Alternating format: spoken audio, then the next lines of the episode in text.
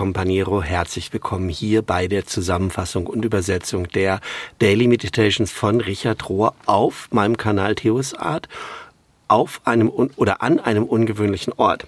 Wie du siehst, ähm, wenn du das als Video guckst hier und nicht als Podcast hörst, bin ich nicht an meinem gewohnten Ort. Ich bin nämlich im Okertal im Harz unterwegs, auf Visionssuche. Also ich begleite Visionssuche, weshalb ich eigentlich wenig Zeit habe, diesen Podcast jetzt noch zu machen.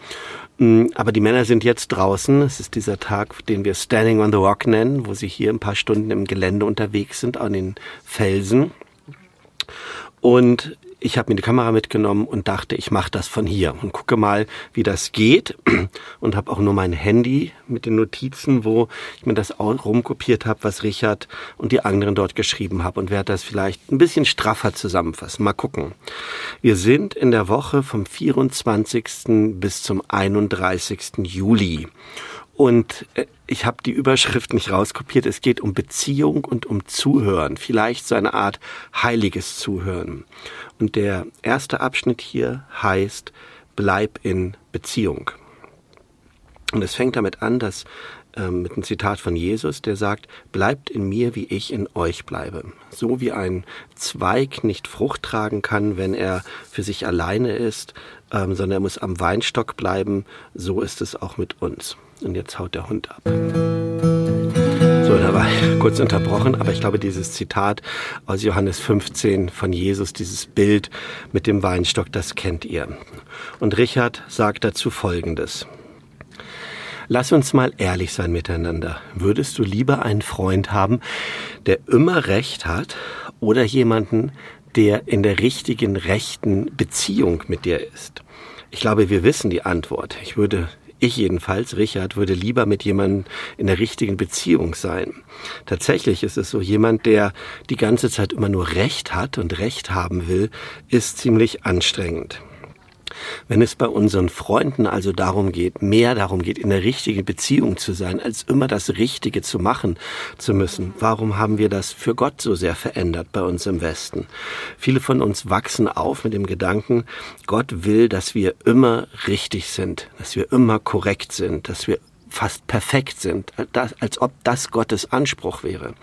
Aber was Jesus hier sagt im Evangelium ist, dass es Gott viel mehr um die richtige Beziehung geht, um das Zusammensein, um ähm, gegenseitiges Verstehen und Mitgefühl und Compassion ähm, Leidenschaft also. Und das beinhaltet auch, dass wir eingestehen können, wenn wir falsch sind, vor Gott eingestehen können, dass wir falsch sind und dass wir da nicht verdammt sind ähm, oder verurteilt werden, weil Gott eben mehr an einer richtigen Beziehung, Liebesbeziehung mit uns interessiert ist und mehr darin interessiert, dass wir verbunden mit ihm bleiben, wie eben der, die Reben, ähm, die Trauben mit dem Weinstock.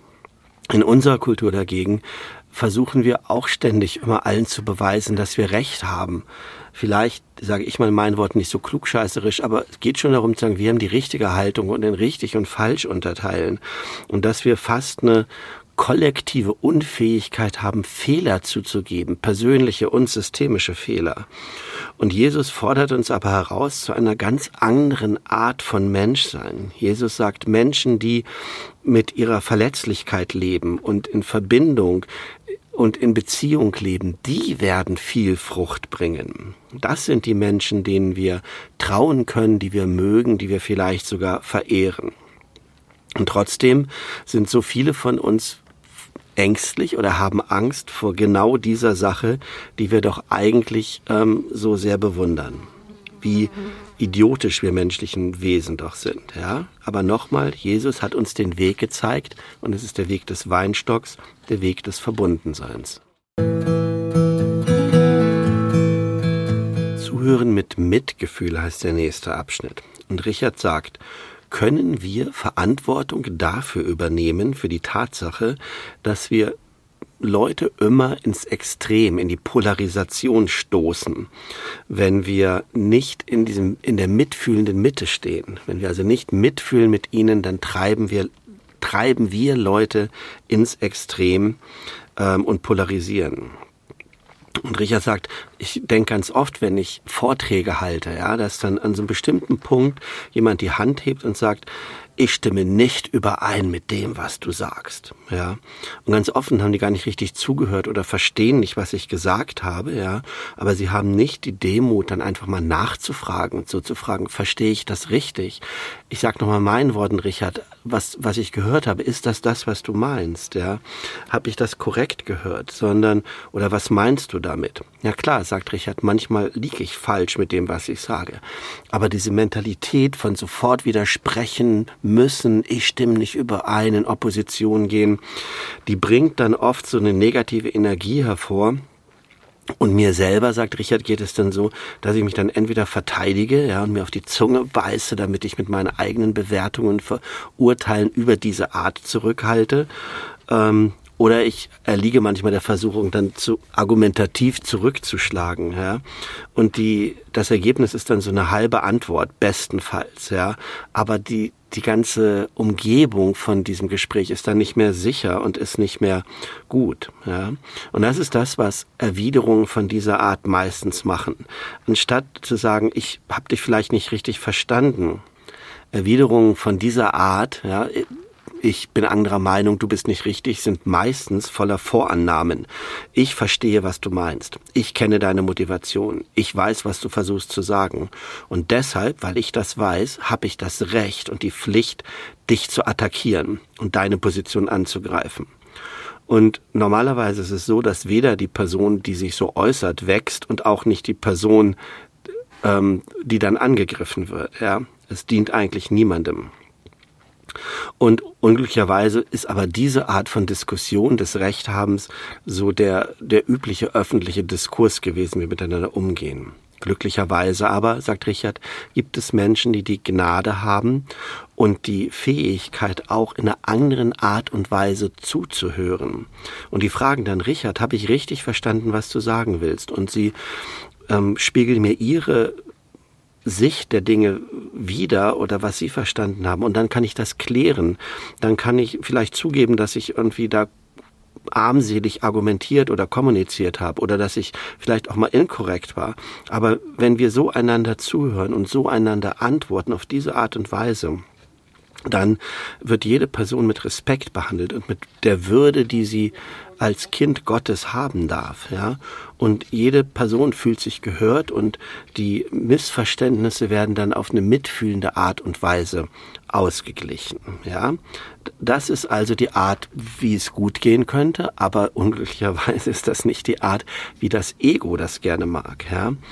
In Opposition zu gehen, gibt uns ein Gefühl von Kontrolle zu haben, von Überlegenheit zu haben, von ähm, den eigenen Standpunkt zu haben. Das ist ein Ego-Ding. Und zuzuhören, vielleicht zuzugeben, dass ich falsch liege, dass meine Sicht nicht die einzige ist, das ist die Arbeit des wahren Selbst, des größeren Selbst und sie fällt uns nicht immer einfach.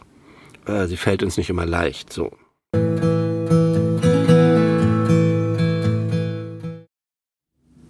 Mutiges Zuhören heißt der nächste Abschnitt und hier kommt die SIG-Aktivistin Valerie Kauer, die wir schon öfter gehört haben, zu Wort. Und sie redet darüber, dass sie vor allen Dingen dann, wenn sie mit einer Person nicht übereinstimmt, wenn sie anderer Meinung ist, wie sie dann dieses mutige Zuhören praktiziert. Und sie sagt Folgendes tiefes Zuhören ist ein Akt des Surrender, ein Act of Surrender, eine, ein Aufgeben, ein Hingeben vielleicht auch. Wir riskieren, dass wir verändert werden durch das, was wir hören. Ja, wenn ich wirklich hören möchte, was eine andere Person erzählt, was ihre Geschichte, ihre Story ist, dann heißt das, ich versuche meine eigenen Vorannahmen loszulassen, an der Tür vorne draußen zu lassen und mich hineinziehen zu lassen in das Erzählen dieser anderen Person. Und das Schwierigste bei dieser Art von Zuhören, dass es immer so eine innere Stimme gibt, so einen kritischen Part des Zuhörens, der immer fragt, ähm, immer das bewerten will, beurteilen will, was die andere Person sagt. Ist das richtig? What is at stake for the other person? Was ist, was ist da wichtig für die andere Person? Ja, also ich beurteile für die andere Person. Ähm, ich versuche zu verstehen, was wichtig für sie ist und ähm, und also das Neue ist dann, ich versuche zu verstehen, was diese Person für wichtig erachtet. Ich versuche, die Geschichte aus der Perspektive dieser Person zu sehen. Ja? Und das ist diese Art von mutigem, tiefen Zuhören. Und sie endet dann und sagt, ähm, das ist vor allen Dingen dann extrem schwierig, wenn ich jemanden finde, der eine absolut gegenteilige Meinung von meinen eigenen Überzeugungen haben kann. Wie kann ich denn jemandem tief zuhören, wenn ich deren Glaubensansätze oder Meinungen vollkommen falsch finde, ja? Oder erschreckend oder ähm, beängstigend oder sowas, ja? Und in diesen Momenten, sagt sie, kann ich wählen, mich zu erinnern, dass das Ziel von diesem tiefen Zuhören nicht ist, dass ich Empathie finde für den anderen, ja, für das Gegenüber. Oder dass ich nicht dessen Ideen validieren und bewerten muss. Oder dass ich ähm, vielleicht sogar ihren Sinn ändern muss in der Diskussion.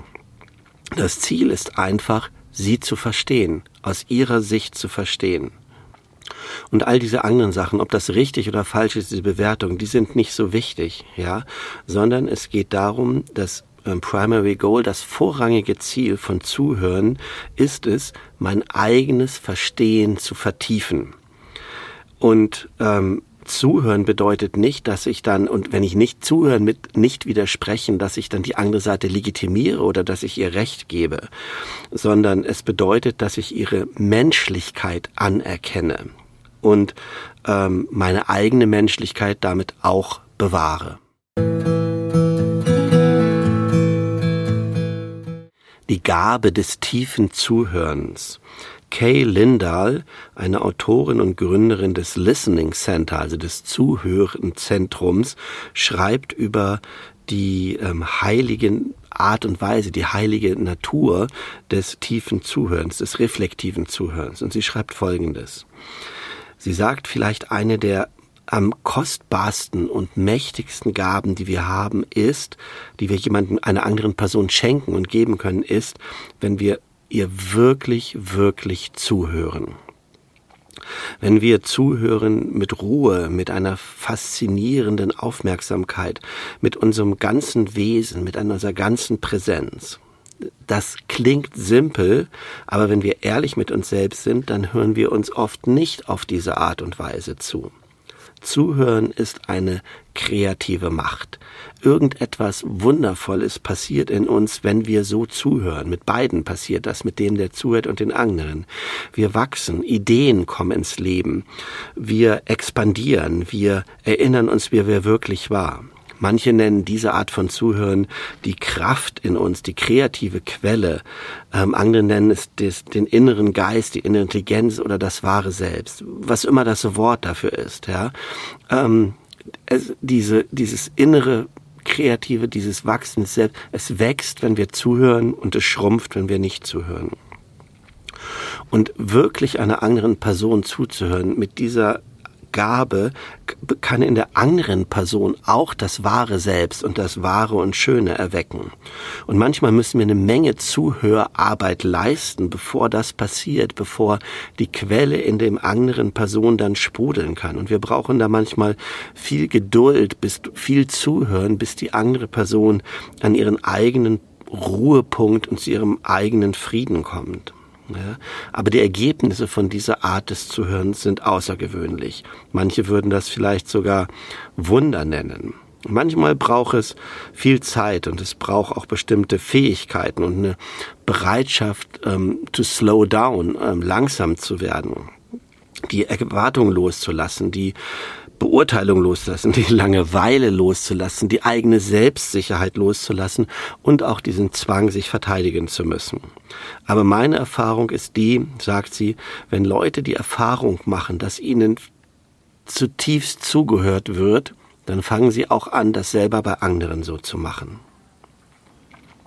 Und sie endet den Abschnitt und sagt, dass tiefes Zuhören sehr ähnlich ist wie kontemplative Praxis und dass es da auch drei Dinge braucht, die beim Zuhören genauso wichtig sind wie in der Kontemplation. Und das erste ist Stille. Denn Stille schafft diesen Raum zum Zuhören. Und dann Reflexion das Nachdenken, das uns Zugang gibt zu unserer eigenen inneren Stimme. Und diese Praxis kann beinhalten, die Reflexionspraxis, ein paar Atemzüge zu nehmen, bevor wir antworten. Und dann unsere eigene wahre Weisheit da zu, zu, zu Wort kommen zu lassen. Und der dritte Punkt ist Präsenz.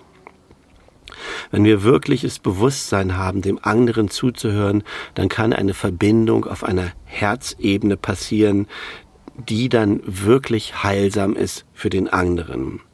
Und diese Herzkommunikation passiert, wenn wir langsamer werden, wenn wir ruhig werden, wenn wir hinschauen und zuhören. So präsent zu sein, ist eine Gabe, die unser Herz und unseren Geist ausfüllt und wir sind dann in Verbindung miteinander. Ein hörendes Herz. Und es fängt an mit einem Auszug aus der benediktinischen Regel und es ähm, das fängt an mit Listen carefully, my daughter, my son, to my instructions and attend to them with the ear of your heart. Und höre sorgfältig meine Tochter, meinen Sohn zu dem, was ich zu sagen habe und höre und strenge dich an, mit dem Ohr deines Herzens zu hören. Und die Retreat-Leaderin und Journalistin Judith Valentine spricht so ein bisschen über diese benediktinische Regel, wie außergewöhnlich das ist, dass es mit Zuhören anfängt. Höre zu, ja, mit einem, mit den Ohren des Herzens, so steht es in der Bibel. Ich lasse diesen Part fasse ich mal sehr zusammen, weil geht dann darum, wie tiefes Zuhören äh, mit dem Herzen in der benediktinischen ähm, Tradition groß geworden ist, wie das dann aber auch zu Gehorsam führt, den habe ich tatsächlich auch nicht ganz verstanden, den Absatz. Ähm, und es weist im Grunde genommen darauf hin, dass sozusagen dieses Zuhören wenn du es dann als monastische Regel verstehst, also benediktinische Regel, eine, auch eine lange spirituelle Tradition haben kann. Der Stimme Gottes zuhören lautet der letzte Absatz und hier kommt wieder Richard zu Wort. Und er sagt Folgendes. Wir müssen alle Worte Gottes empfangen auf eine weiche und zärtliche Art, so dass wir sie dann zu anderen sprechen können auf eine weiche und zärtliche Art. Ich würde sogar so weit gehen und sagen, dass alles, was mit so Bravado, mit Bravour, mit Hurra, Patriotismus, mein Wort, mit ähm, voller Überzeugung und mit dieser ähm, Gier oder Notwendigkeit nach Kontrolle und andere zu beeindrucken, dass das niemals die Stimme Gottes in uns ist, ja. Und wenn irgendetwas sich zu hart anfühlt, zu beschämend ähm, und klein macht, andere klein macht und selber klein macht, dann ist es vermutlich nicht die Stimme Gottes. Vertrau mir auf dem, vertrau mir bei dem, sagt Richard. Das ist dann nämlich einfach unsere eigene Ego-Stimme, egoistische Stimme. Und es ist komisch, dass wir Menschen so oft das Gegenteil denken oder annehmen, dass die beschämenden Stimme sind, die uns ein schlechtes Gewissen machen wollen, von Gott wären und dass die gnädigen Stimme, die sagen, hey, es ist gut, lass es gut sein, dass die immer nur unserer Einbildung entsprechen würden. Aber es ist eigentlich gerade andersherum. Und es ist so, eines Tages kam ein heiliger Mann zu mir, der mich besucht hat, und der hat es dann so gesagt der Mann sagte dann, wir müssen, lis wir, wir müssen zuhören zu dem, was uns unterstützt und gut tut. Wir müssen zuhören zu dem, was uns ermutigt. Wir müssen hören auf das, was uns urging ist, was uns selber angeht. Wir müssen zuhören auf das, was in uns lebendig ist. Ja? Und ich selber, sagt Richard, ich bin so darauf trainiert worden, ich bin so ausgebildet worden, nicht auf diese Stimmen zu hören, wo es mir gut geht oder ähm, ja, auf diese Sachen zu hören, ja, auf die besseren Seiten, sondern ähm, auf das zu hören, Herausforderungen, auf Negatives, auf Kritik zu hören und das für Gottes Stimme zu halten. Und es ist aber so, dass all das, was uns anklagt, der Ankläger ist eigentlich das Wort für Satan. Ja, wortwörtlich bedeutet ähm, die Stimme des Anklägers, was im biblischen Sinne Satan meint. Also beschämen, anklagen oder verurteilen ist nicht die Art und Weise, wie Gott redet, ja, sondern traurigerweise viel zu oft die Art und Weise, wie wir reden, zu uns selber und zu anderen auch. Gott ist extrem gewaltfrei, nicht verurteilend. Und ich habe das gelernt von vielen Heiligen und Mystikern, die ich, mit denen ich geredet habe und die ich gelesen habe. Und es gibt da eine tiefere Stimme in uns, die tiefere Stimme Gottes in uns, die wir lernen müssen zuzuhören und uns dann nach ihr zu richten. Richard sagt dir sogar zu obey, to obey, also ihr zu gehorchen, dieser Stimme. Und es wird sich anfühlen, diese Stimme, als ob sie ähm, auch ein Risiko birgt eine Stimme, ähm, Risiken einzugehen, eine Stimme des Vertrauens, der Hingabe, der Seele, der gemeinsamen Überzeugung, der Bestimmung, der Liebe, die Stimme eines intimen Fremden und die Stimme unseres tiefsten Selbst. All das werden wir hören.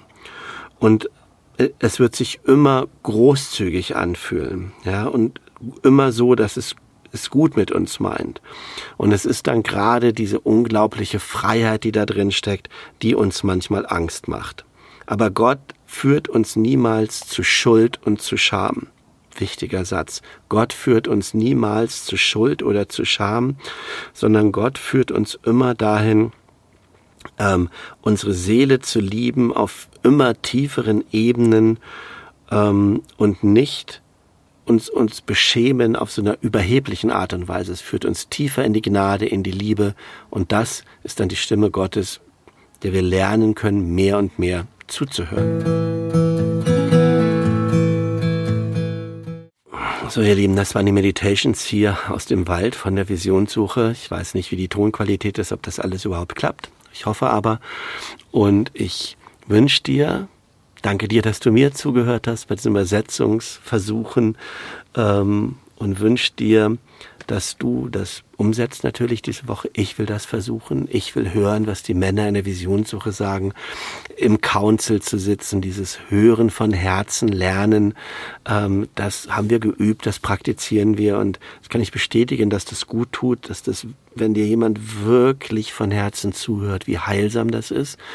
Und das wünsche ich dir, diese Erfahrung zu machen, auch die Erfahrung, dass du anderen auf die Art und Weise zuhören kannst und so dass wir alle weiterkommen auf dem Weg. Und bis du mir das nächste Mal wieder zuhörst, beim nächsten Upload, wünsche ich dir alles Gute, Gottes Segen und ich freue mich, dich dann beim nächsten Mal hier wieder zu sehen. Mach's gut. Tschüss.